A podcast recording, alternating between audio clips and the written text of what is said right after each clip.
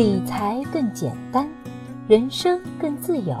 亲爱的减七理财的小伙伴，大家周五好，欢迎收听减七理财周报。每周新闻那么多，听减七说就够了。首先来看第一条新闻，是来自中国经营报的消息：美联储再次加息，我们的投资受影响吗？六月十四日凌晨，美联储再度加息。联邦基金利率升至百分之一点七五至百分之二，这是本轮加息周期以来美联储第七次加息。同时，市场预测二零一八年底美国的目标利率将达到百分之二点四，这意味着年底还有两次加息。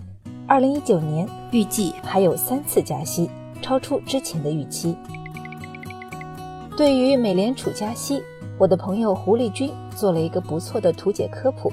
美联储加息跟我有啥关系？美联储声明，今年还将加息两次。之前市场预期美国2018加息四次的概率不超过百分之五十，现在来看，此次加息是超预期的。为什么美国加息这么频繁呢？经济向好是加息的一个重要条件，频繁加息也说明美联储对美国经济持有积极的态度。美国经济强势复苏，失业率不断降低。美债、美股等生息资产的投资吸引力在不断加强，加息对美国经济有积极的影响。那么，加息会有什么影响呢？对于如阿根廷、土耳其等新兴市场，加息的负面影响比较大。美联储的加息会导致逐利的资金流向美国，大家会希望把自己手头不值钱的外币换成美元，于是阿根廷比索、土耳其里拉等外币都大幅贬值。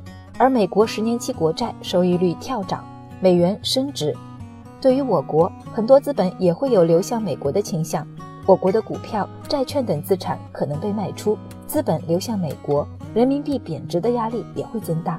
我们应该怎么应对呢？对于国家，目前央行表示维持公开市场利率不变，但是不排除可能会跟随加息的可能。对于普通投资者，一方面投资房产要谨慎。毕竟美元加息持续，未来资金会越来越贵，房贷利率可能会走高，增加购房成本。另外，由于美国正处于加息通道，大家可以适当配置一部分美元类投资。第二条新闻是来自中国基金报的消息：QDII 额度不断增加，你要投资海外资产吗？近期 QDII 额度连续两个月实现新增。QDII 额度超十亿美元的基金公司达十一家，得益于此，部分基金公司积极布局海外投资。QDII 是境内机构投资境外市场的一种制度安排。你看到 QDII 基金、QDII 银行理财都是有资格的金融机构所发行的产品。对咱们普通人来说，最常见的就是利用 QDII 基金买到美股、原油、亚洲市场股票。甚至是海外房产等各类海外资产，可谓是你丰富资产配置的好帮手。不过，受限于额度限制，一家拿到十亿额度的公司，旗下最多只能发行十亿元的产品。像在二零一六年，很多人抢着让资金出海的时候，不少 QDII 基金就因为额度紧张暂停发行，想买也买不到了。最近的 QDII 扩容，是在为这些金融机构扩大发行额度。一来能缓解 QDII 额度紧张的情况，二者获得新增额度的公司或许还会发行更多样的投向海外的产品。之前介绍的印度基金就是在扩容后才申报审批成功的。据媒体分析，未来 QDII 额度还会进一步开放。你有没有投资过海外资产呢？欢迎留言和我聊一聊。第三条新闻是来自凤凰财经的消息，银保监会主席郭树清提出。收益率超过百分之六就要打问号。近日，银保监会主席郭树清在论坛上表示，在打击非法集资过程中，努力通过多种方式让人民群众认识到高收益意味着高风险，收益率超过百分之六就要打问号，超过百分之八就很危险，百分之十以上就要准备损失全部本金。投资理财并不是收益率越高越好。因为高收益的背后是高风险，普通人到底应该追求一个怎样的收益率呢？今年三月，网贷之家发布过一个数据，目前 P to P 行业的综合收益率为百分之九点六二。由此可见，大多数正规的投资平台收益率一般不会超过百分之十，而很多非法集资的平台往往承诺短时间就有百分之二十、百分之三十以上的收益率，吸引不明真相的人进来，最后纷纷卷钱跑路。实际上，要避免这样的投资风险，我们需要做到两点：一，对于承诺低风险高回报的理财产品，千万不要轻信，建议选择收益合理且规范的大平台；二，仔细了解投资项目的披露信息，看看我们的钱到底投向了哪里。当然，这也并不意味着所有投资标的收益率都应该在百分之六以下。只是我们在挑选理财产品的时候，对合理的收益率范围要心中有数，对所谓的保本高收益产品一定要引起警惕。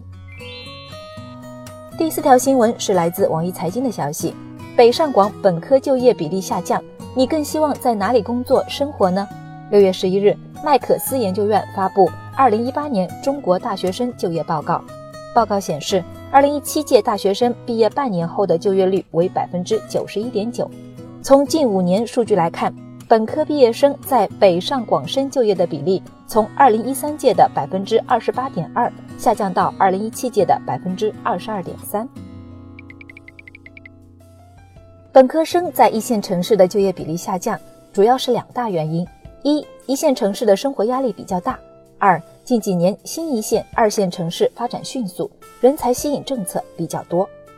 有趣的是，很多新一线城市创造了吸引人才的新模式——校友经济，即吸引优秀校友回城建设，并给予相应的薪酬福利待遇，增加城市的发展活力。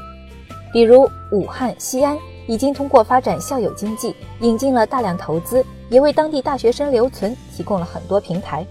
目前，南京正在筹备校友经济大会，借鉴武汉与西安的模式，发展校友经济。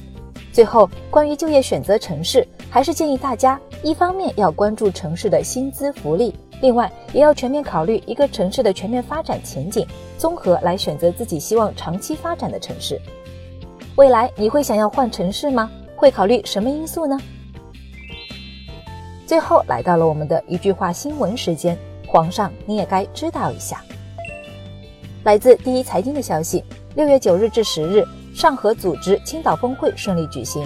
本次会议在经贸领域取得了多项成果，为区域经济合作注入了新的动力，将积极支持青岛示范区的建设，推动上合组织国家间经贸务实合作不断取得新的成果。来自网易财经的消息，六月十一日，摩拜宣布在全国百城开启新老用户全面免押，无任何条件限制，无需信用分。已缴纳押金的老用户可在 APP 内随时退押，两到七个工作日内即可原路退还。来自新浪财经的消息，六月十一日，证监会今日凌晨披露小米集团公开发行存托凭证并上市文件。招股书披露，中信证券股份有限公司为本次发行的保荐机构及主承销商。至此，小米成为 CDR 试点的第一单申请。感谢大家收听今天的减七理财周报，一同感知正在发生的变化，提高经济敏感度。更多投资新闻解读及理财科普，欢迎关注我们的公众号“减七独裁”，简单的简，汉字的七，我在那里等你。